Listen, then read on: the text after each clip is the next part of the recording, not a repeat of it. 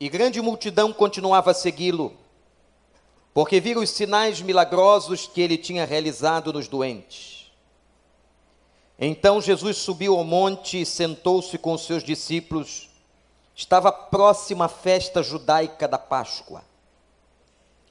Levantando os olhos e vendo uma grande multidão que se aproximava, Jesus disse a Filipe: Onde compraremos pão para que esse povo, para esse povo comer? Fez essa pergunta apenas para pô-lo à prova, pois já tinha em mente o que ia fazer. Filipe lhe respondeu: duzentos denário não, denários não comprariam pão suficiente para que cada um recebesse um pedaço. O outro discípulo, André, irmão de Simão Pedro, tomou a palavra. Aqui está um rapaz com cinco pães de cevada e dois peixinhos. Mas o que é isto para tanta gente? Disse Jesus: Mandem o povo assentar-se. Havia muita grama naquele lugar e todos se assentaram. Eram cerca de cinco mil homens. Então Jesus tomou os pães, deu graças e os repartiu entre os que estavam assentados tanto quanto queriam, e fez o mesmo com os peixes. E depois que todos receberam o suficiente para comer, disse aos seus discípulos: Ajuntem os pedaços que sobraram, que nada seja desperdiçado. Então eles os ajuntaram e encheram doze cestos com os pedaços dos cinco pães de cevada, deixados por aqueles que tinham comido. Que o Espírito de Deus nos ajude. Este é um dos únicos milagres na Bíblia que estão, ou que está em todos os evangelhos. O milagre da multiplicação está em todos os evangelhos. Mas atenção, irmãos, tem muita gente que não sabe isso. Esse milagre é um milagre que se repetiu duas vezes. Você tem na sua Bíblia, nas Bíblias modernas, um cabeçalho que diz assim: segunda multiplicação. E é interessante que tanto na primeira como na segunda multiplicação aconteceram fatos semelhantes.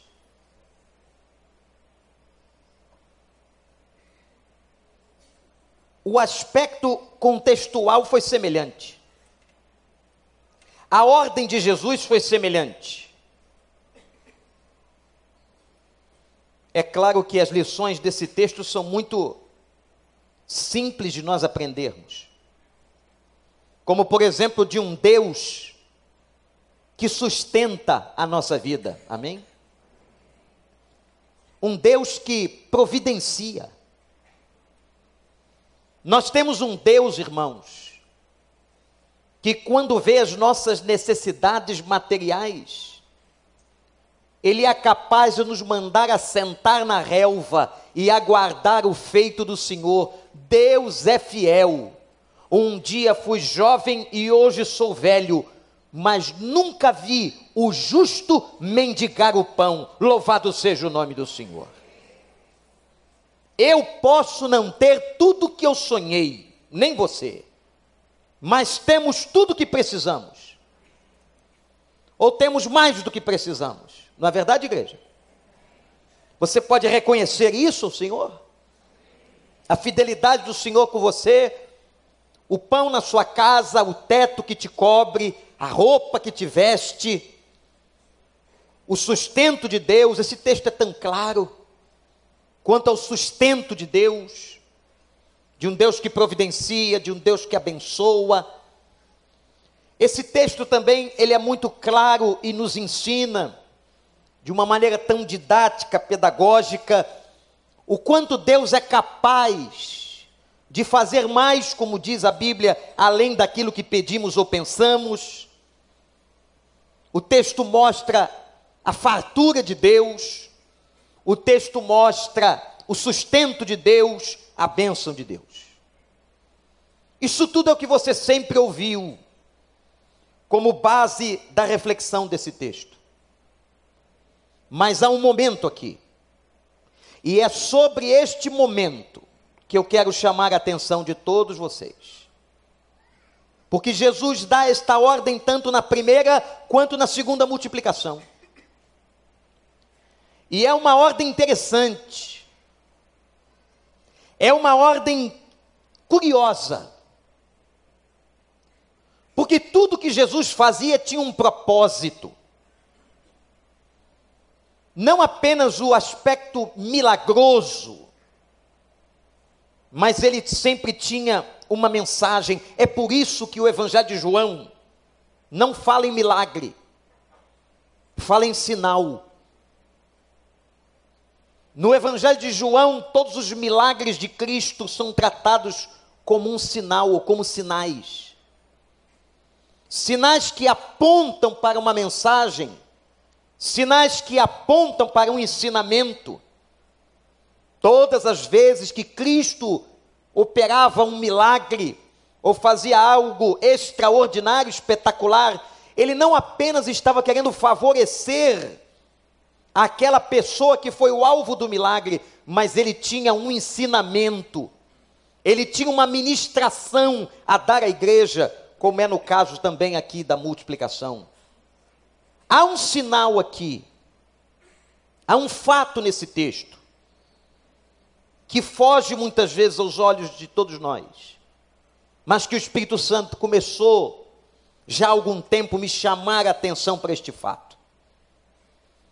foi quando Jesus disse aos discípulos, e disse na primeira e na segunda multiplicação: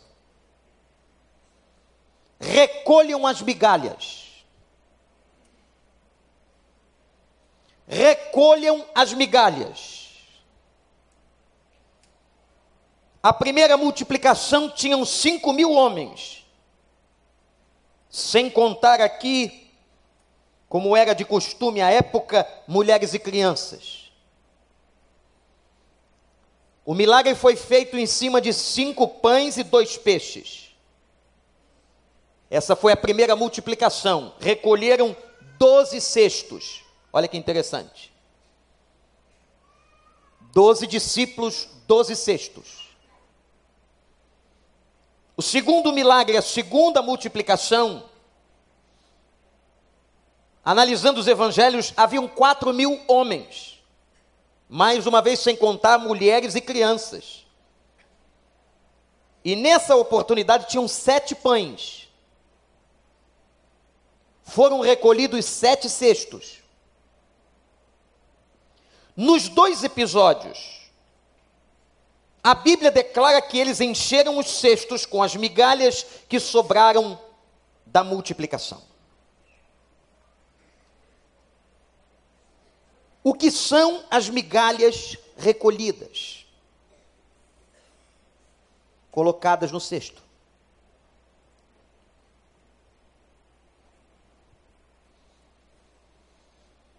O que são essas migalhas? O que elas representam? O que sobra de nós? Se você quiser fazer a experiência hoje à tarde, lá no final da tardinha, depois do almoço, mais no final, você pode inventar qualquer coisa. Que hoje as padarias, para atrair os seus clientes, elas fazem um monte de boutiques. Tem a boutique do pão. E eles começam a colocar nomes franceses. De um tempo para cá tem o brunch. E tem outras coisas. Então hoje de tarde, vai comprar aquele pãozinho quentinho.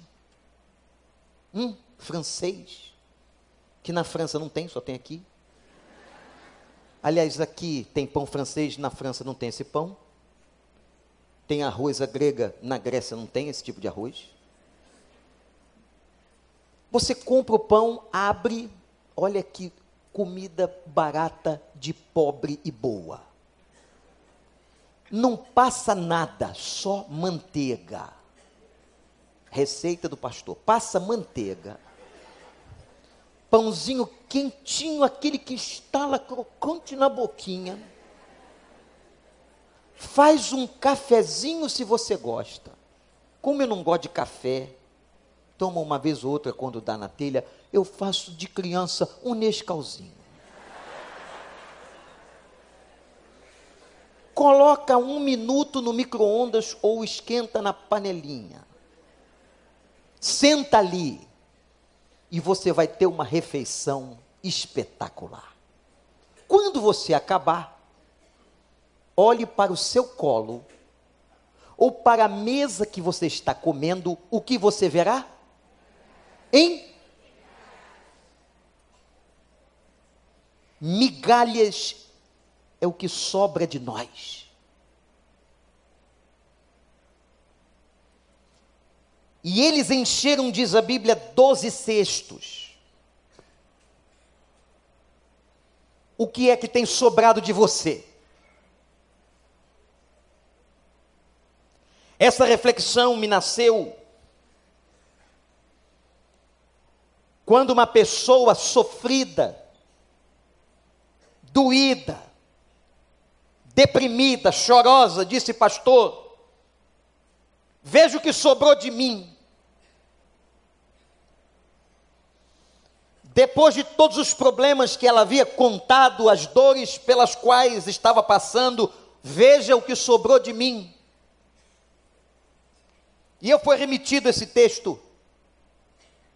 Eu fui remetido a essa história.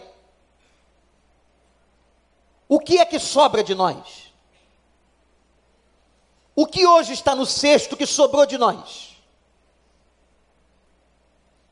E o primeiro ponto dessa verificação, desse inventário, como a gente diz no Celebrando a Recuperação, esse inventário de nós mesmos, essa revisão pessoal, esse mergulho no nosso psiquismo, na nossa espiritualidade, é importante ser feito e que você possa olhar para aquilo que sobrou de você. E só pode sobrar no cesto alguma coisa que fez parte da sua história no passado. Então esse cesto está cheio. Esse cesto ao qual me refiro é seu. Cada um de nós que estamos aqui hoje traz um cesto desse nas mãos. Cada um de nós tem um cesto desse com aquilo que sobrou de nós, de tudo que vivemos, não importa se por 20 anos, por 30, por 50, mas eu e você temos um cesto desse. As migalhas que sobraram de nós. E quanto mais tempo na vida nós vivemos, esse cesto pesa. E quando eu olho para ele fazendo o meu inventário,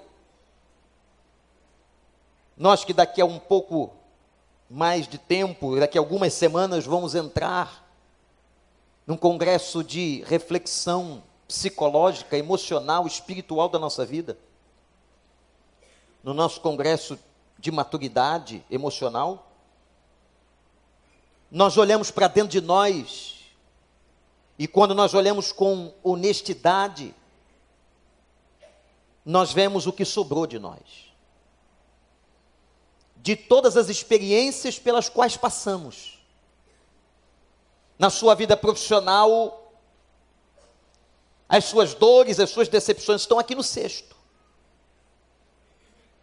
No seu casamento, as suas dores e decepções, seja do primeiro, do segundo, estão aqui no cesto. As tristezas com seus filhos também estão aqui no cesto as decepções com tantos amigos, as coisas que sobraram de você estão aqui no cesto.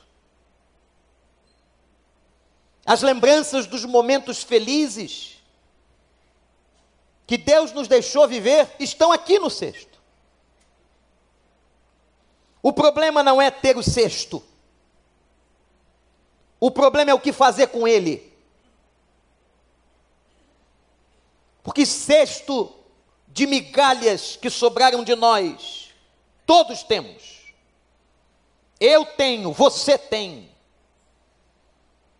Nesse momento agora, de uma maneira não virtual, real, no nosso psiquismo, na nossa espiritualidade, cada um que está sentado aqui traz no colo o seu próprio cesto. Das suas dores, das suas lutas, das suas tragédias pessoais, e nós estamos como que andando com ele para baixo e para cima. Estão aqui. Às vezes eu pego esse cesto, ele está tão pesado que eu vou ao gabinete pastoral.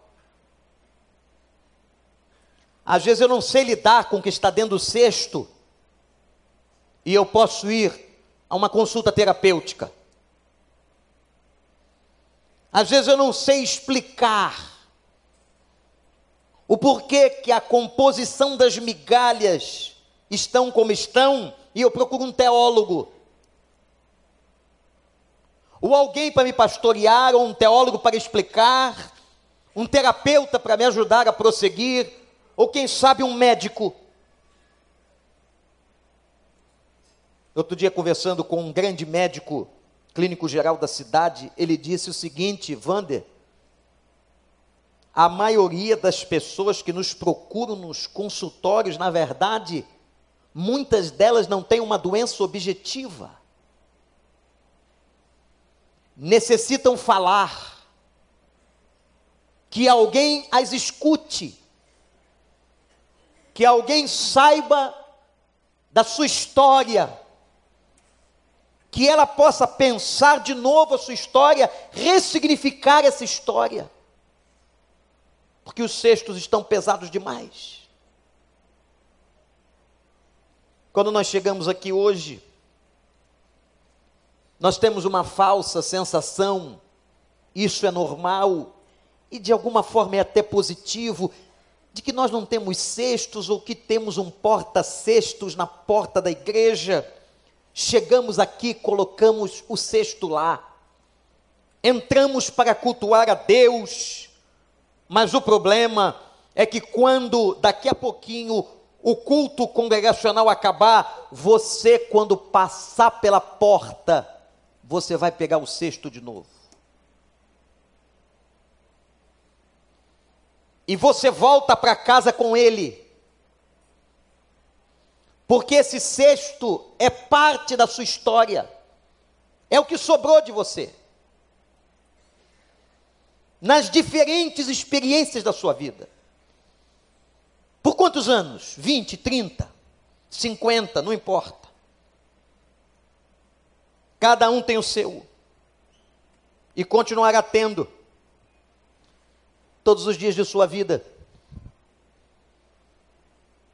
eu quero que você reconheça o seu cesto. Que nesta manhã o Espírito Santo mostre a você, numa análise espiritual, introspectiva, pessoal. E às vezes eu fico extremamente preocupado com a formatação da nossa cultura. E quando eu falo de formatação de cultura, é uma coisa que está em nós, é inerente, é difícil de ser modificado. De uma nação, de um povo que aprendeu a tomar algumas pílulas de ilusão.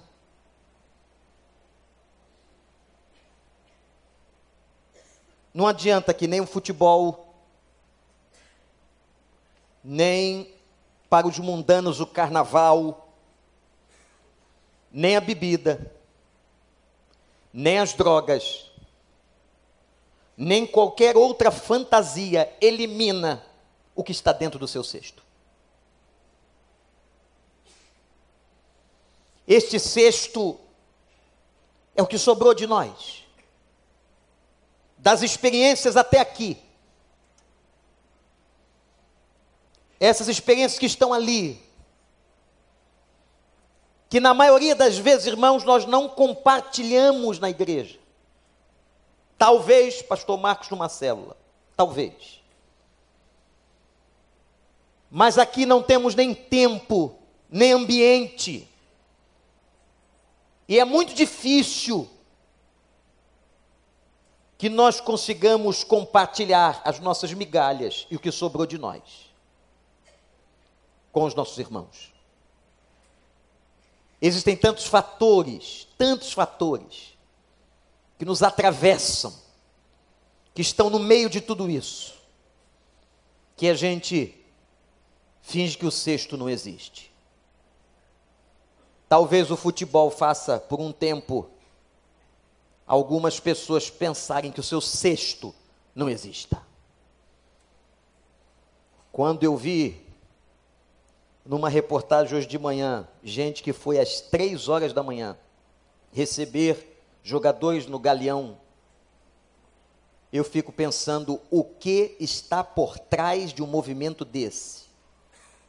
Eu não estou falando de movimentos sociais, eu estou falando de um movimento pessoal. O que me impulsiona?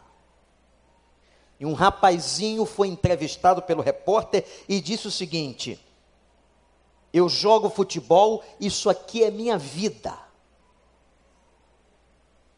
Eu não podia falar com ele pelo rádio que eu estava ouvindo, mas dá vontade de dizer pelas mesmas ondas. A vida é muito mais do que isso.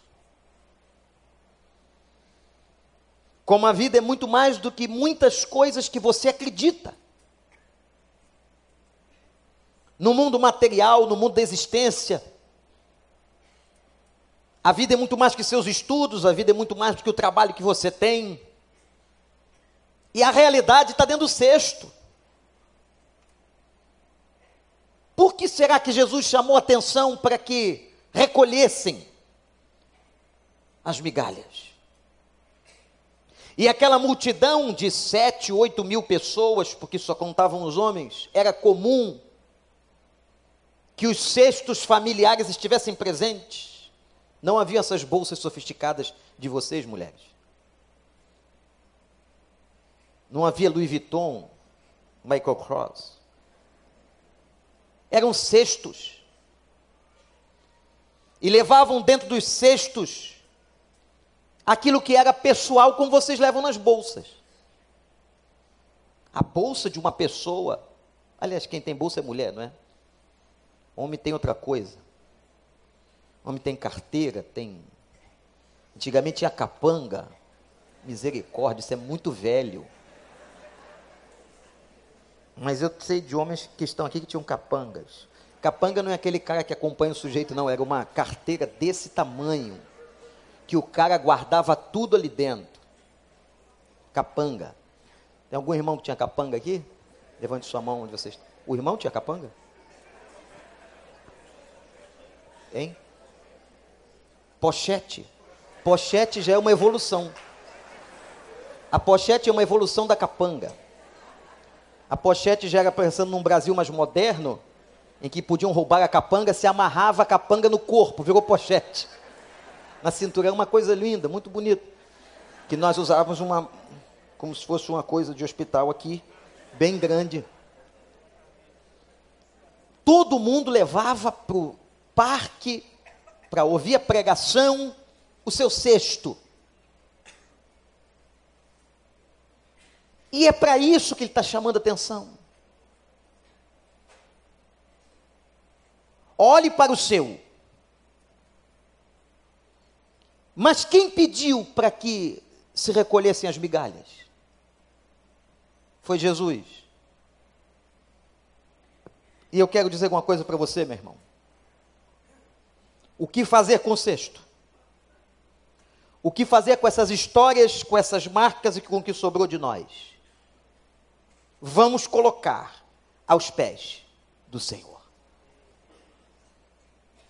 Vamos colocar aos pés dele. como se tragam a mim. Eu quero atuar sobre essas migalhas. Eu quero transformar essas migalhas. E só Ele pode transformar as sobras de você e da sua história.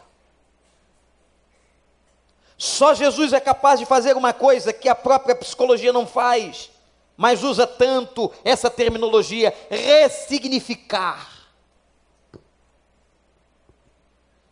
Dá um novo significado a tudo que você vivenciou. Porque qual é o problema do sexto não tratado? O sexto não tratado, o sexto não levado a Cristo, ele é um cesto que incomoda, que atrofia, que impede e atrapalha a sua vida daqui para frente. Tem gente com um cesto tão pesado, mas tão pesado, que não consegue caminhar. Tem gente com um cesto tão pesado que tem abandonado a fé. O cesto é tão pesado que fez um direcionamento absurdo da sua vida. Alguns cometeram suicídio. Por que, que as pessoas são levadas a isso? Porque não ressignificaram suas histórias, não entenderam suas histórias à luz, à luz do Evangelho, da pessoa de Cristo. Por isso ele diz: tragam as migalhas, tragam o que sobrou de vocês. Tragam a mim, porque é Ele, porque Ele é maior. Porque todos os nossos erros, tudo que nós fizemos, tudo que aconteceu de errado, até mesmo aquilo que você cometeu e que não deveria ter cometido, o Senhor Jesus pode recolher todas as coisas, lavar no seu sangue purificar, transformar, ressignificar e dar a você uma novidade de vida. Você acredita?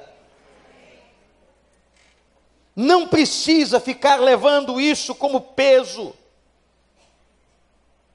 Essa história, irmãos, não adianta querer uma vida nova, ressignificada, se eu continuo carregando as coisas do passado, olhando para trás. Por isso que Paulo, com veemência, escrevendo aos Filipenses, disse: Eu esqueço-me do que fica para trás e avanço para aquilo que está diante de mim, buscando pelo alvo e com o alvo da soberana vocação de Deus em Cristo Jesus, o meu Senhor. Eu vou para frente. Amém, igreja? Eu vou para frente eu tenho que ir para frente, eu não posso carregar cestos. Cesto de migalhas que sobraram de mim, porque o Evangelho é conserto, o Evangelho é novidade, o Evangelho é transformação, o Evangelho perdoa pecados, o Evangelho é vida nova em Cristo Jesus, o nosso Senhor.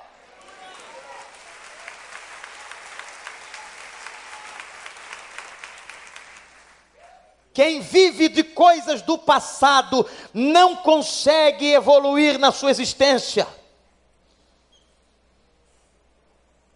Me preocupa às vezes conversando com algumas pessoas que continuam se recordando do que aconteceu com elas há 5, 10, 20 anos. Meu Deus, isso não acabou na sua cabeça.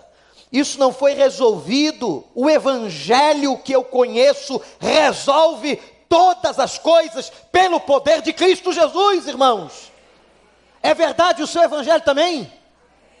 O seu evangelho resolve todas as coisas. O seu evangelho restaura, o seu evangelho perdoa no sangue do Cordeiro, o seu evangelho transforma, o seu evangelho abandona o que fica para trás, sim ou não, igreja? Porque tem gente seguindo outro evangelho. Só que eu quero te comunicar que só há um evangelho. Ou você senta nesse novo evangelho e desfruta da bênção dele, da graça, da misericórdia, da bondade do Senhor, ou você vai perder aquilo que Jesus anunciou em João 10:10. 10. Eu vim para que tenham vida e vida abundante. Uma pessoa que carrega cesto, marcado pelo passado, nunca experimentou, não sabe o que é vida abundante, mas Cristo hoje te convida na história da multiplicação: traga-me o cesto, porque eu vou transformar. O movimento de levar o cesto é seu. O aconselhamento pastoral, o trato psicológico, a consulta médica, a orientação advocatícia, ela não resolve tudo, porque se você não entregar o cesto que a ti pertence aos pés dele, nada sairá do lugar. E ressignificar uma história é muito interessante, porque às vezes aquilo que eu considerei uma tragédia, e tem coisas aos nossos olhos que são tragédias, às vezes o Espírito Santo vem e traz uma luz nova. E eu quero dizer uma coisa para você. Muitas vezes o que você rejeitou em sua vida é o que ele mais vai usar. Guarda isso. Aquele trauma, aquela situação difícil, aquela crise, porque quando alguém que passar ou vier a passar algo semelhante, é você que terá autoridade para dizer o seguinte: eu passei por isso e eu venci dessa maneira. Tenha força, como disse hoje o pastor Miquel ministrando a adoração, que o Senhor nos dê força e coragem. Seja forte, tenha bom ânimo, eu sou o teu Deus, eu estou contigo por onde quer que andares. Louvado seja o nome do Senhor. Louvado seja. Irmão, irmã, aquilo que foi mais doloroso, aquilo que foi mais triste, aquilo que foi mais marcante, aquilo que mais fez você chorar na sua vida, pode ser aquilo que Deus mais vai usar para que você seja um canal de bênção. Porque você tem autoridade de dizer a uma pessoa: em Cristo eu passei por isso que você está passando. Uma pessoa que teve um câncer, ela pode abençoar muito mais uma outra pessoa com câncer. Uma pessoa que passou um divórcio, uma crise conjugal, pode orientar na sabedoria em Cristo Jesus com muito mais propriedade. Aquele que passou ou que está passando pela mesma dor. Um empresário falido, que entrou em caminhos que não deveria ter entrado, ele pode ajudar a muitos outros companheiros que estão em situações difíceis. Ah, como as experiências traumáticas levadas no Evangelho, convergidas no Evangelho, elas podem ser transformadas e guarde isso no seu coração. Aquilo que Deus deixou você passar não se perderá, mas o Senhor pode transformar isso para a glória dele e para abençoar centenas de outras pessoas. Ele pode transformar isso numa experiência de crescimento. Tragam os cestos. Se você não levar o cesto a Ele. Isso é uma lição, irmãos, para todos nós que estamos aqui, homens ou mulheres, novos ou velhos, todos nós, levando a Ele. Senhor, aqui está o que sobrou de mim. Aqui está a história da minha dor. Aqui está a minha tragédia, e cada um tem a sua. Que o Senhor ressignifique, que o Senhor tenha misericórdia. Aquilo que foi errado, não quero cometer mais. Lava-me no teu sangue, mas me dá uma outra experiência. Sabe uma coisa que abençoa muito cada um de nós? Quando uma pessoa, os chamados eis alguma coisa, vem aqui à frente. Em que, que um testemunho abençoa? Abençoa não somente pelo fato de que foi importante na vida daquele indivíduo. A pessoa que está contando, ela foi abençoada de ter uma situação transformadora na sua vida, mas aquele que está contando, conta por quê? Porque aquilo abençoa outros, ajuda outros. Por isso que nós nos identificamos com os testemunhos. O testemunho de um homem, de uma mulher, de uma família, de uma criança, de um adolescente, de um jovem. Nós nos vemos no outro, nós nos abençoamos nos outros, nós nos motivamos com a experiência do outro. Quando eu vejo um testemunho verdadeiro, estou falando de coisa verdadeira, edificante, abençoado, aquilo cala fundo no meu coração, no seu coração, e a gente tem uma vontade tremenda de continuar, de andar mais um pouco. E vem, através dessa palavra do Senhor, a força, a coragem, a determinação para a gente caminhar mais um pouquinho. Amém, gente? Porque eu sei que você também já pensou em desistir. O Rick Warren disse uma vez, eu estava no plenário e ouvi, alguém perguntou assim para ele: Você já pensou em desistir do seu ministério? Ele disse: Toda segunda-feira. Toda segunda-feira. Ele tem uma igreja pequena em Saraubeck com perto de 30 mil membros. Às vezes dá vontade de desistir na sua vida, no seu projeto. O cesto está grande, está pesado. A situação está difícil. O que fazer com ele, pastor?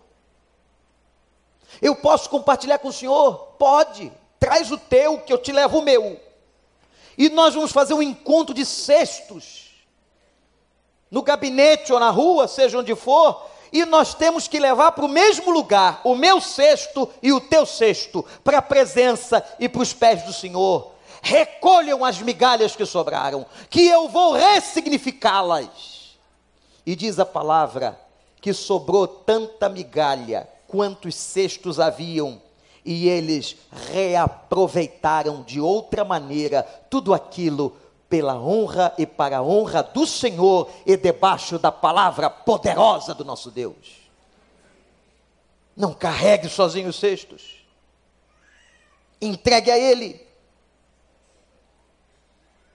E eu quero que você olhe para um outro e último ponto.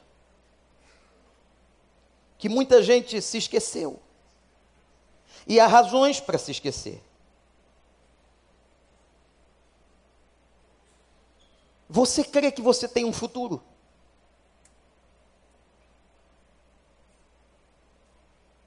Só pode crer quem tem um futuro, quem tem esperança.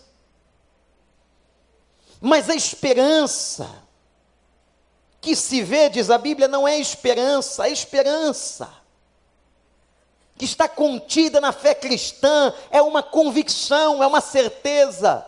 Eu quero dizer para você: você pode não acreditar sobre si mesmo, mas Deus tem um projeto de futuro para a sua vida.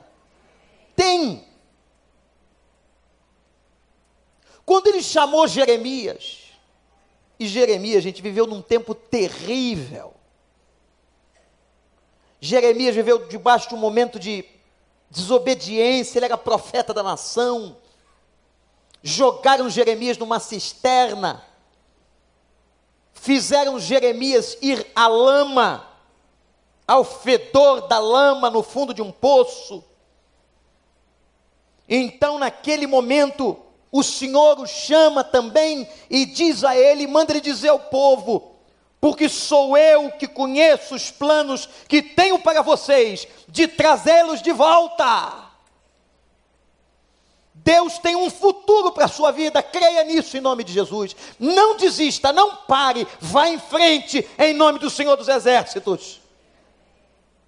Leve o seu cesto, envolva Deus. Mas há muitas pessoas se comportando como se esse futuro não existisse mais. Você está vivendo por quê? Por quem você luta?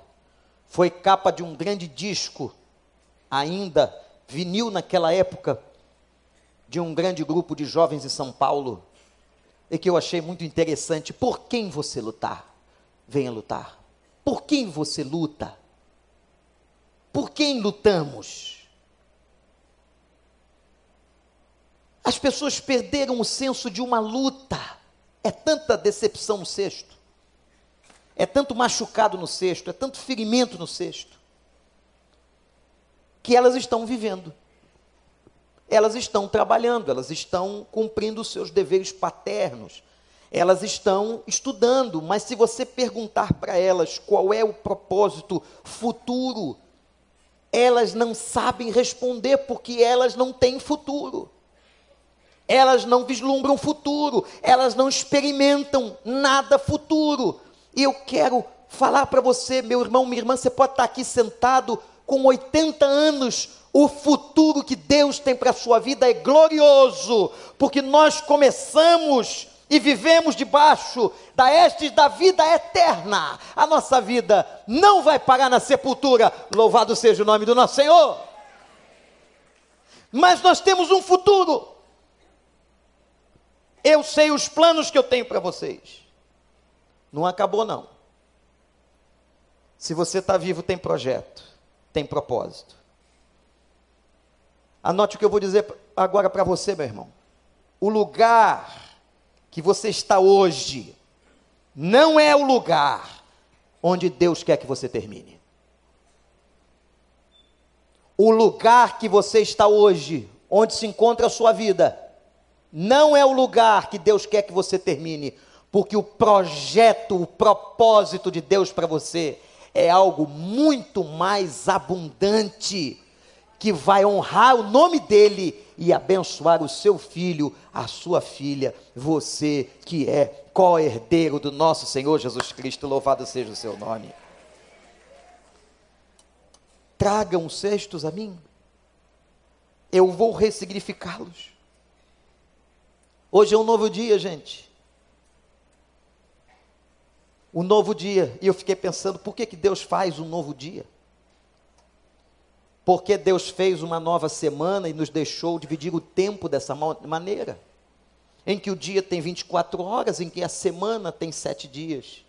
E o ano 365,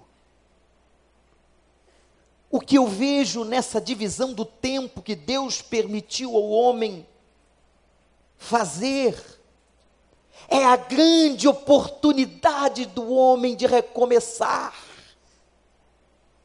Eis que faço, diz Apocalipse, nova todas as coisas.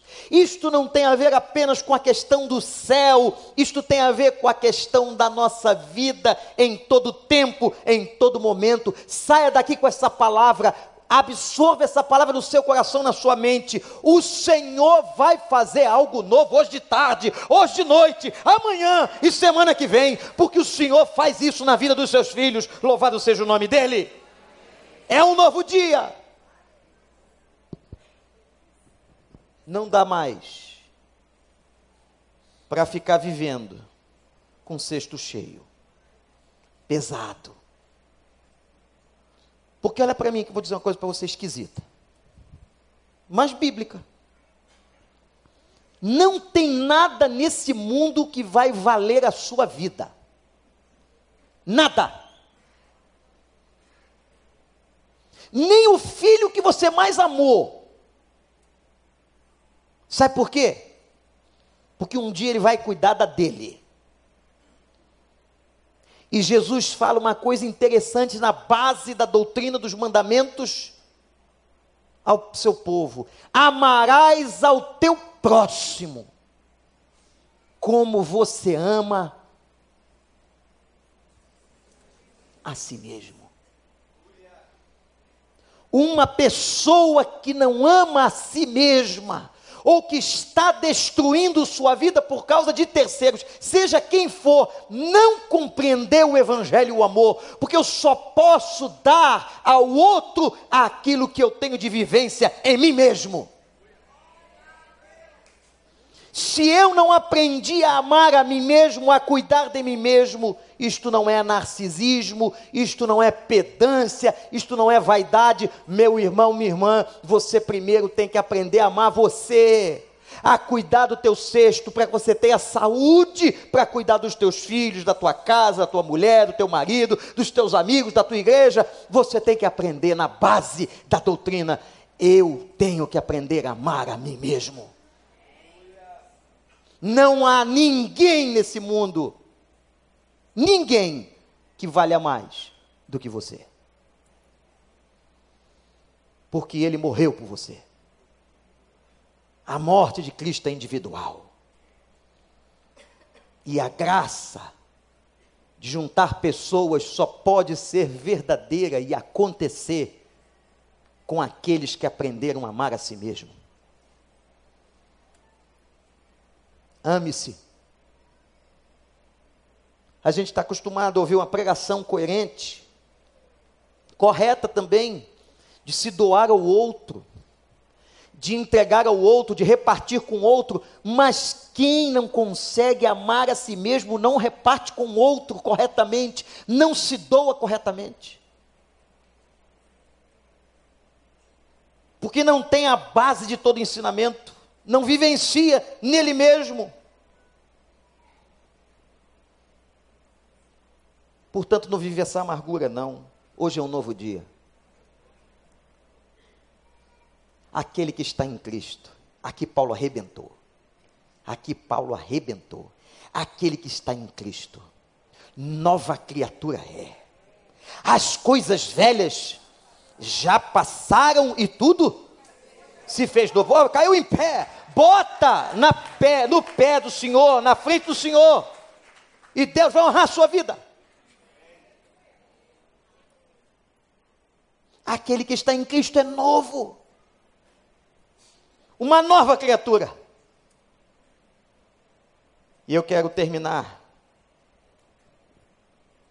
usando uma passagem do livro de Joel. Pastor, tem esse livro na Bíblia? Tem. Vamos lá no índice. Ó. Que é para achar Joel uma dificuldade. Acha aí Joel. Joel está onde? Joel está na página 1133 da Bíblia. Na minha, né? Na sua é problema seu aí, ó. 1133. Achou? Não. Ouvi um não. Também não achei. Estou procurando a página. Achei Joel. Achou? Tem umas Bíblias, antigamente tem umas Bíblias que tinham uma colazinha, é o nomezinho do, do sujeito à direita, você botava o dedo ali, lembra daquela Bíblia? Então, assim, ó, Jó, Jó, Jó, olha aí, qual é o nome? É Joel. Ma, Ma, Ma era Mateus. Podia ser Malaquias, então tinha que botar outra coisinha também. Aqui está Joel, capítulo 2. Abre o capítulo 2. Você crê na Bíblia, irmão? Você crê na Bíblia, irmã? Então eu queria que você abrisse seu coração, deixasse o Espírito Santo ministrar dois versículos para você agora. Palavra de Deus. Versículo 16 diz assim: Reúnam o povo Joel 2,16. Consagrem a assembleia, ajuntem os anciãos, reúnam as crianças, mesmo as que mamam no peito, até os recém-casados, devem deixar seus aposentos. Deixem seus aposentos. Versículo 25. Lê o texto todo depois, hein? Eu estou indo no texto da provocação. Vou compensá-los pelos anos, diz a palavra do Senhor, de colheitas que os gafanhotos destruíram. O gafanhoto peregrino, o gafanhoto devorador, o gafanhoto devastador, o gafanhoto cortador, o meu grande exército que enviei contra vocês. Eu vou restituir os anos que o gafanhoto destruiu na tua colheita. Isso é palavra do Senhor ao povo de Israel. Isso é palavra do Senhor para mim e para você. Eu vou recompensá-los pelos anos de colheita que os gafanhotos destruíram. E foram muitos gafanhotos para todo gosto, para todo tipo de pessoa. Teve gafanhoto, peregrino que apareceu na tua vida e te atrapalhou. Teve gafanhoto devastador no teu psiquismo. Teve gafanhoto que tentou destruir aquilo que você construiu. Teve gafanhoto que cortou tuas esperanças. Mas eu vou compensá-los e vocês comerão até ficarem satisfeitos, diz o Senhor, e louvarão o nome do Senhor. O nome disso é restituição, é restauração dos anos que você pensa que o diabo te roubou, mas naquele momento o Senhor estava com você nas mãos dele e ele estava dizendo: Eu posso ressignificar todas as coisas na sua história, na sua vida, e a sua vida pode ser bênção na vida de outro. Você crê? Eu estava numa cidade do Brasil E uma moça me procurou. Isso já tem alguns anos. E começou a contar uma história, uma história, não é historinha não. Ela abriu a conversa dizendo assim, pastor, minha mãe foi garota de programa.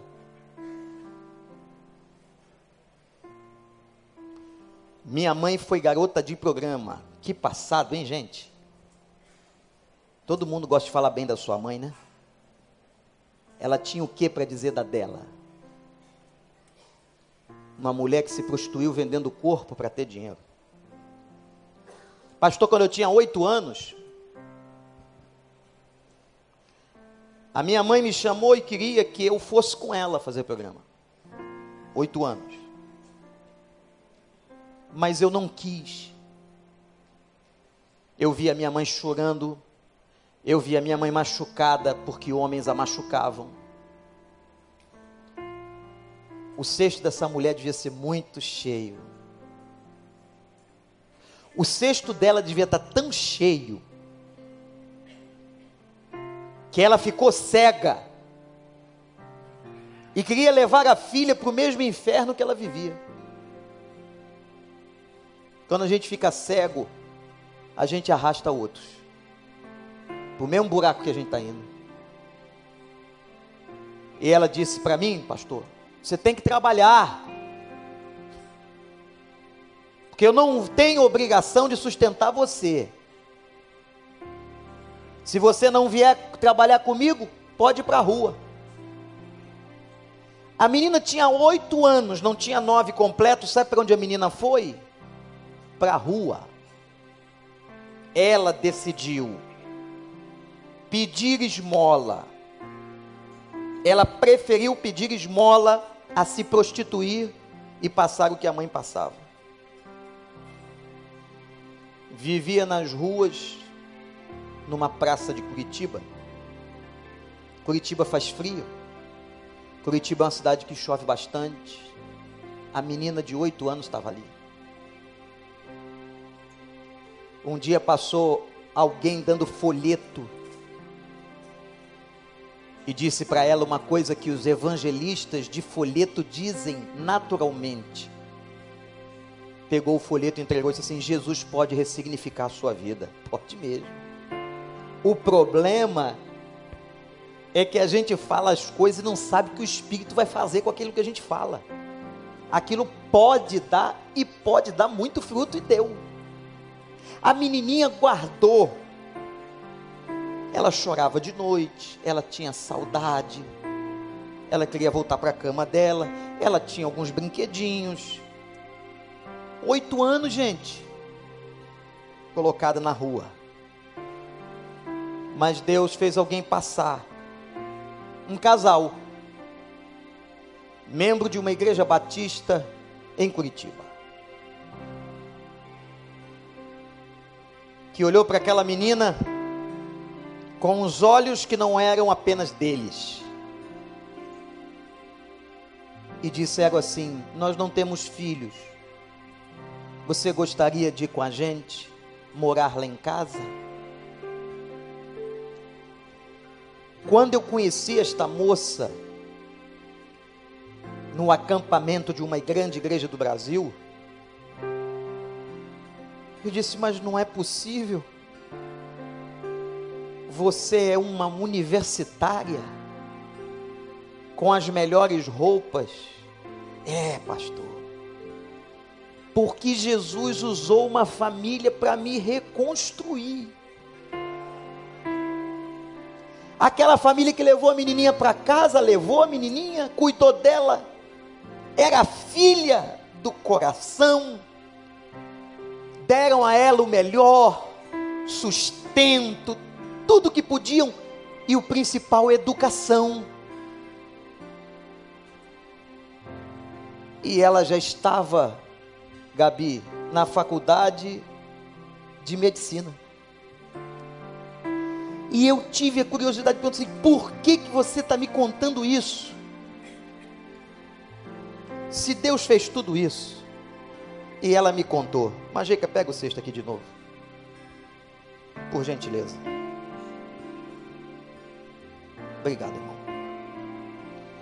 Que pastor, eu não estou aqui para lamentar que a minha mãe era prostituta.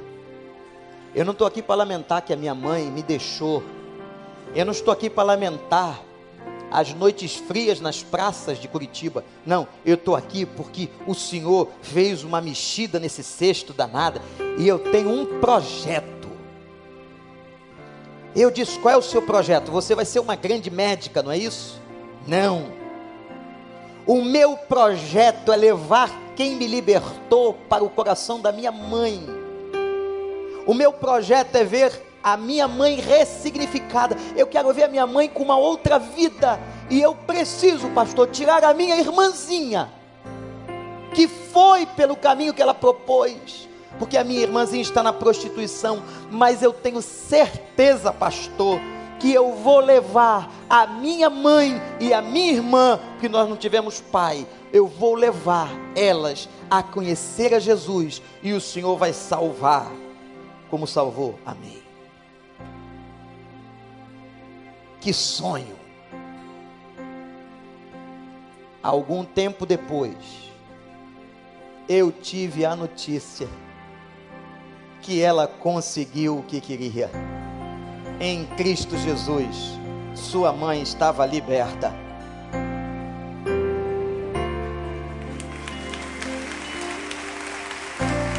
E agora, o mesmo casal que adotou, disse: traga para cá a sua irmã.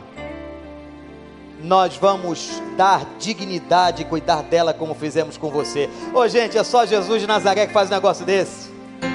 Hoje em dia, quem é que bota alguém dentro da sua casa? Quem é que confia para fazer uma adoção? É muito difícil, é só a graça de Deus, é só com os olhos do Senhor e com uma mente renovada, é com um cesto mexido, transformado, restaurado. Só o Evangelho faz isso, ninguém mais faz, gente, só Jesus.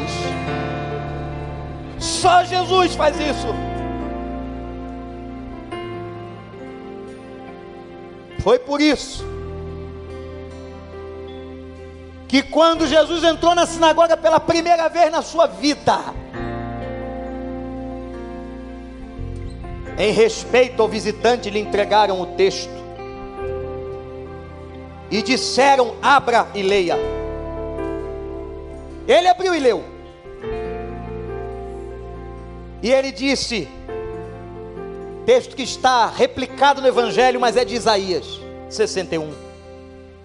Eu vou dar a todos que choram em Sião uma bela coroa, uma coroa no lugar das cinzas, óleo de alegria ao invés de pranto, um manto de louvor ao invés de espírito angustiado. Louvado seja o nome do Senhor, porque ele veio e quando ele leu isso na sinagoga, ele disse: Está aqui, eu estarei cumprindo todas as coisas. Eu vou dar uma coroa para vocês, ao invés de cinzas.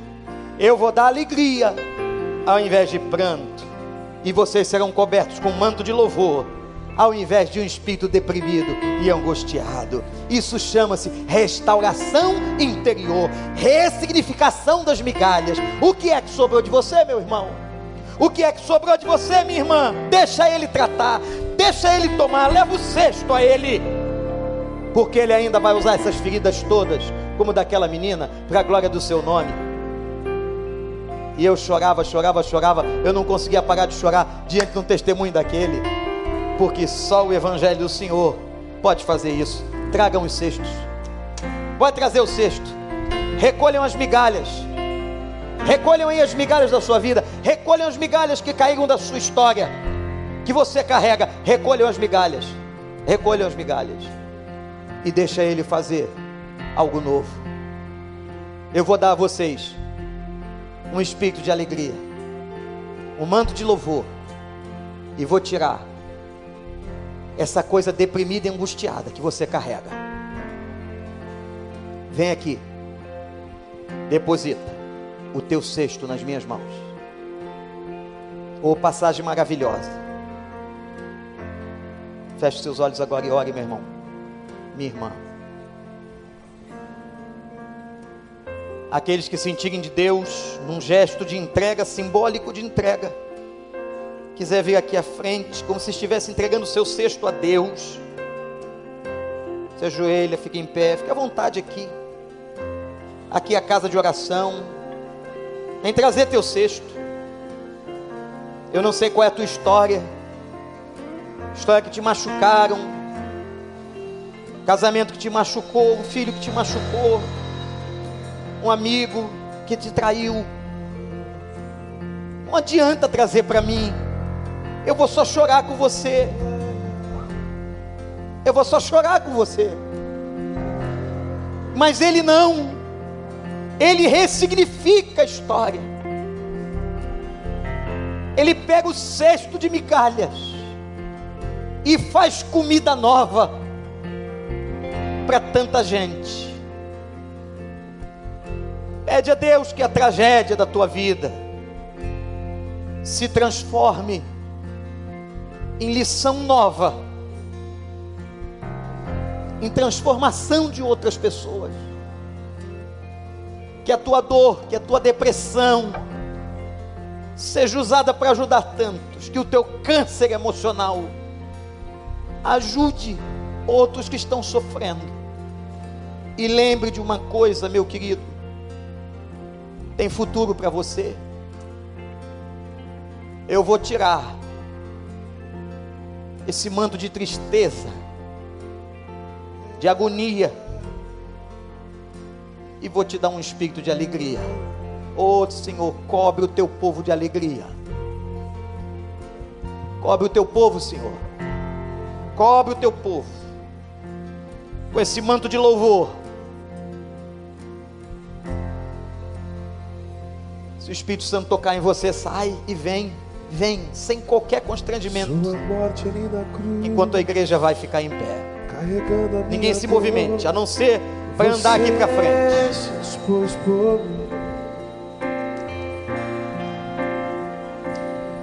Se entregou em meu lugar.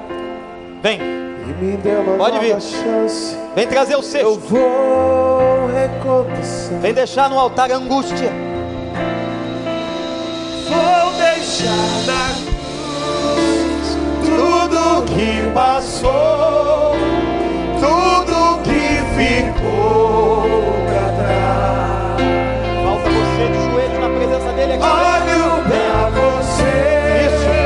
a Deus. Venha, venha. Venha. O seu amor me chama.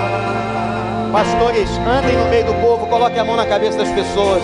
Sua morte ali da cruz. Orações breves, pede a Deus a graça. Carregando a minha dor. Vem. Você se expôs. Tem gente com cesto, traga o cesto. Cesto antigo, antigo. E me deu uma nova chance. Eu vou recomeçar.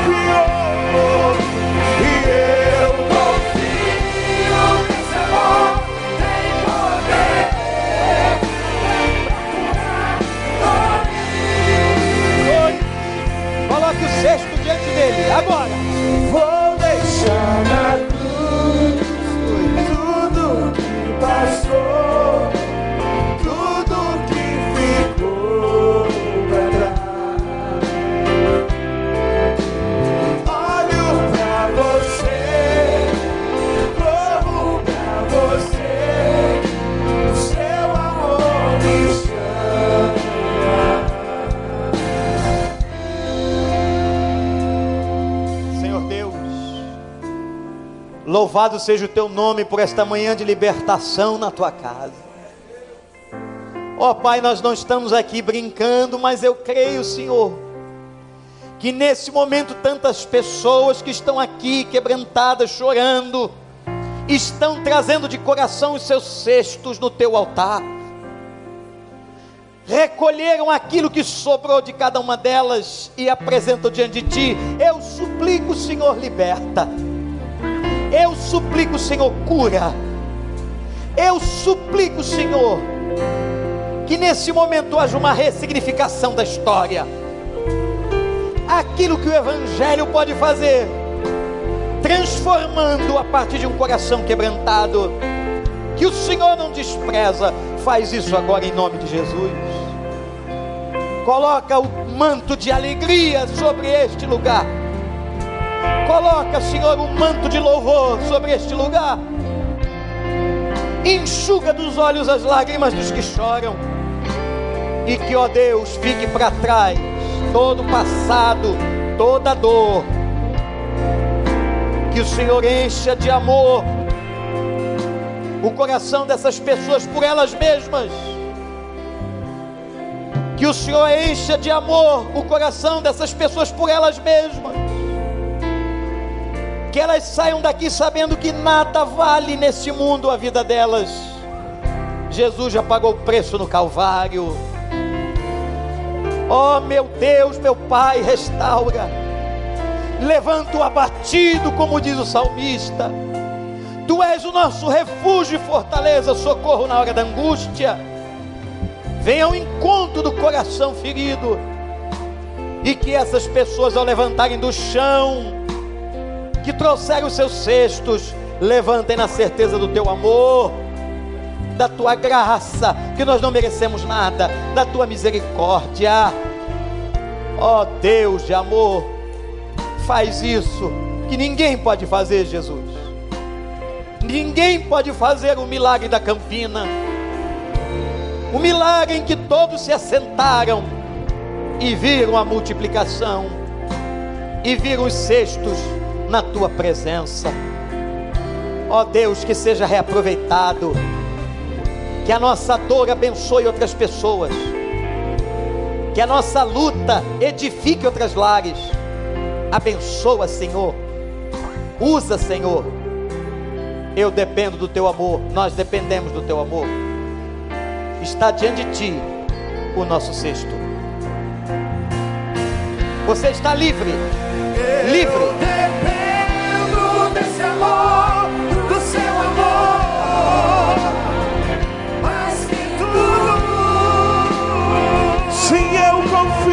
Senhor.